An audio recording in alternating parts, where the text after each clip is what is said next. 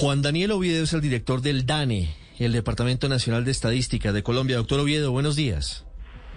Muy buenos días, Ricardo. Un saludo muy especial.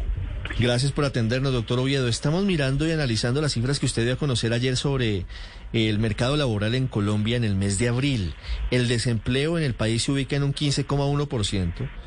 una mejora sensible si lo comparamos con abril del año pasado, que estábamos en el primer momento de la pandemia y el país estaba prácticamente paralizado, pero con algunos temas que siguen inquietando, entre ellos la diferencia grande entre el empleo para hombres y para mujeres. ¿Cuál es la foto en abril del mapa laboral en Colombia, doctor Oviedo? Bueno, ahí particularmente, Ricardo, efectivamente la, la tasa de desempleo del 15.1% es una mejora frente a ese 19.8% que tuvimos en abril de 2020. Eso implica que se recuperaron aproximadamente 3.9 millones de puestos de trabajo de los 5.4 que se habían perdido en ese mes de abril de 2020, donde estuvimos todos confinados. Pero lo que demuestra eso es que todavía nos falta por recuperar 1.4 millones de puestos de trabajo en la agenda de reactivación económica y sobre todo que llevamos una carga de 1.1 millones de más de personas desempleadas frente a un abril no afectado por la pandemia como es el mes de abril de 2019. Esa reactivación que se hace visible, que todavía también muestra una brecha de recuperación de empleos y sobre todo una solución a ese 1.1 millones de personas de más que están en desempleo como resultado de la pandemia, ha sido altamente inequitativa en relación con la participación de hombres y mujeres. Por ejemplo, eh, todavía vemos que de ese 1.1 eh, millones, 1.1 eh, millones de más de personas desempleadas, tenemos una mayor participación de mujeres. Tenemos que de los 1.4 millones de puestos de trabajo que todavía no han recuperado, esos puestos de trabajo se perdieron a una velocidad en la cual por cada puesto de trabajo de un hombre que estaba desapareciendo, estaban desapareciendo dos puestos de trabajo asociados con mujeres. Eso significa que todavía tenemos unas brechas importantes en materia de tasa de desempleo que se recrudecen o se fortalecen cuando hacemos un énfasis particular en las mujeres jóvenes entre 14 y 28 años, pues que están enfrentando tasas de desempleo por encima del 30% en el último trimestre que estamos midiendo, que es el de febrero a abril. Sí, las mujeres jóvenes duplican el desempleo hoy por hoy de los hombres jóvenes. ¿A qué se debe, director? Bueno, ahí nosotros ayer presentamos una nota de caracterización donde uno de los elementos que ya lo hemos hablado y por eso eh, también los felicito muchísimo por poner ese tema es que las mujeres jóvenes en Colombia tienen un sesgo al estar eh, dedicadas a oficios del hogar. Eso significa que eh, ese estereotipo de género de creer, como lo hemos dicho en diferentes escenarios, que dos terceras partes de la población, tanto de hombres como de mujeres, creen que las mujeres son más eficientes haciendo oficio en el hogar que los hombres, pues lleva a que una gran cantidad de mujeres jóvenes estén eh, llamadas a, a desarrollar oficios del hogar que les impiden participar del mercado laboral y cuando participan, pues se enfrentan a unas brechas en donde las principales actividades económicas que todavía siguen mostrando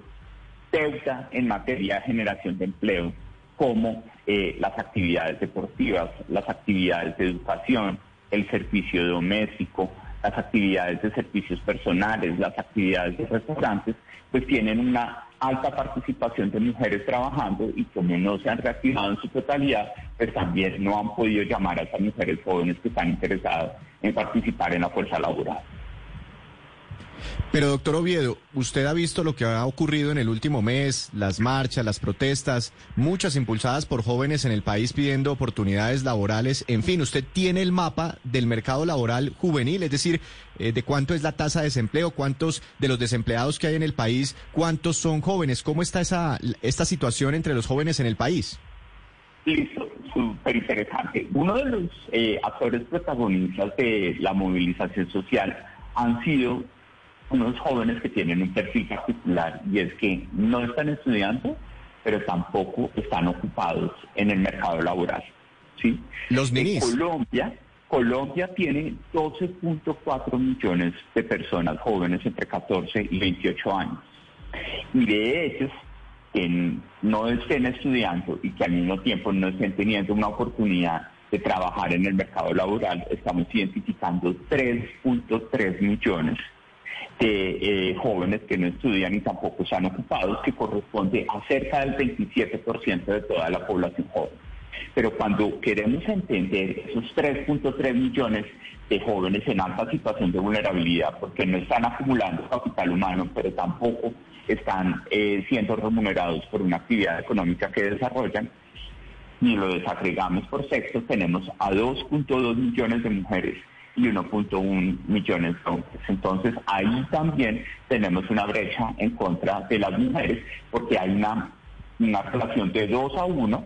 de mujeres jóvenes entre 14 y 28 años que no están ni acumulando capital humano ni tampoco están trabajando en el mercado laboral pago precisamente porque están predestinadas, entre comillas, a dedicarse a oficios de hogar, a en el país. Ese es el panorama de esa situación joven más vulnerable que vemos en el país en este momento. Eh, ¿Esos los que, son los que llaman hoy en día los ninis, doctor Oviedo, los que no pueden ni trabajar por, la situación económica del país?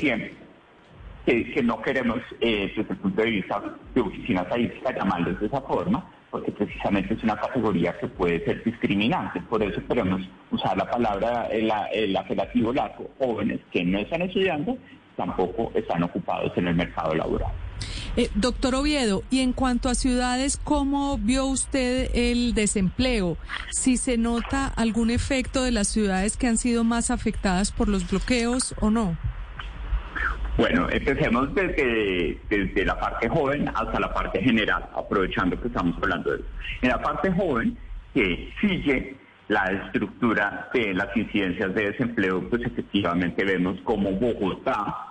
eh, es la ciudad con un mayor incremento en el desempleo juvenil, llega a tener una tasa de desempleo del 28%, entonces en el caso particular de las mujeres jóvenes entre 14 y 28 años están enfrentando una tasa de desempleo del 33.2%, ciudad que estuvo altamente afectada por las medidas de contención sanitaria, de eh, toques de queda, ley seca y restricción al comercio no esencial por las medidas de pico y cédula. Esa tasa de desempleo del 28% para Bogotá, para la población joven, se traduce con una tasa de desempleo del 19.2% en, para todos los grupos de edad, que si bien no es la más alta, también es la que más incrementó entre el año 2020 y el año 2021 para el trimestre febrero-abril que nosotros estamos analizando. En términos generales, las mujeres de todos los grupos de edad que están económicamente activas en Bogotá están enfrentando una tasa de desempleo del 22.7%.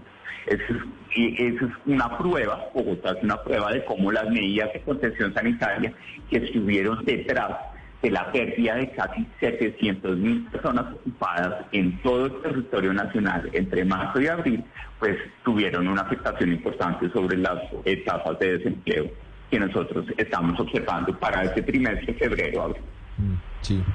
Doctor Oviedo, es muy difícil proyectar lo que, lo que viene, pero eh, siempre es muy fuerte el impacto de la posibilidad de que se detengan industrias, empresas en el país, por múltiples razones. Aquí estamos hablando de que la pandemia paralizó una parte de la economía muy importante hace un año, cada vez menos, pero todavía tiene un impacto por las cuarentenas y por las medidas restrictivas. ¿Qué podemos esperar en mayo del desempleo en Colombia, teniendo en cuenta que es el mes que evidentemente ha sido marcado por bloqueos y por situaciones muy difíciles del aparato productivo del país? Es una muy buena pregunta que podemos resolver con dos aristas. La primera es no podemos olvidar que nos vamos a comparar contra un mayo muy afectado,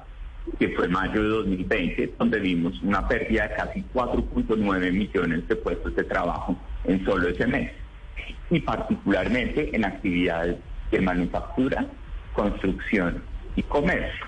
Entonces, a partir de ese efecto base que juega a favor de la evolución de la reactivación, Lo que sí vamos a ver es un mayo mucho más deteriorado comparado contra abril y contra marzo, porque precisamente los impulsores de la comparación anual en materia de generación de puestos de trabajo han sido manufactura, construcción y comercio. Y si a eso se suma que la educación no ha retomado la presencialidad o no la retomó en el mes de mayo,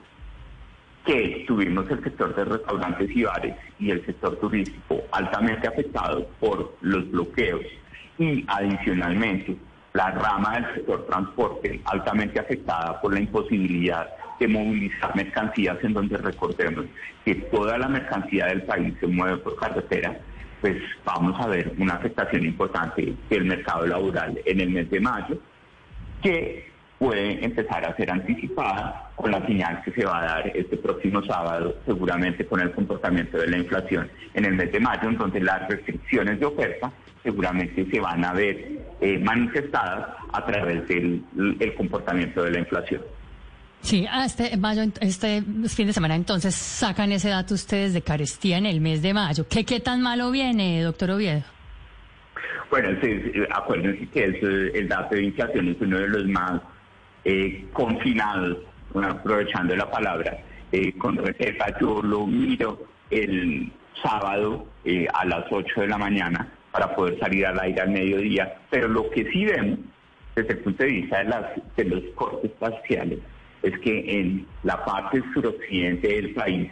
en las ciudades, porque recordemos que la inflación es una medición urbana de ciudades, en las ciudades del suroccidente hubo una afectación importante en precios de productos alimentarios que tienen un peso importante dentro de la canasta, como el plátano, la papa, la yuca, y eso seguramente va a llevar a que tengamos una inflación de alimentos que va en línea con las proyecciones de los analistas que han manifestado como un repunte de la inflación como resultado de esas restricciones de oferta que vimos eh, durante el mes de mayo. Traducción, en Cali, en Popayán, en Pasto, veremos seguramente un aumento muy importante en los índices de inflación, sobre todo esos productos básicos de la canasta familiar. Doctor Oviedo, muchas gracias y pendientes del próximo sábado. Bueno, señor, un saludo muy especial a todos en la mesa y muy pendientes entonces el sábado.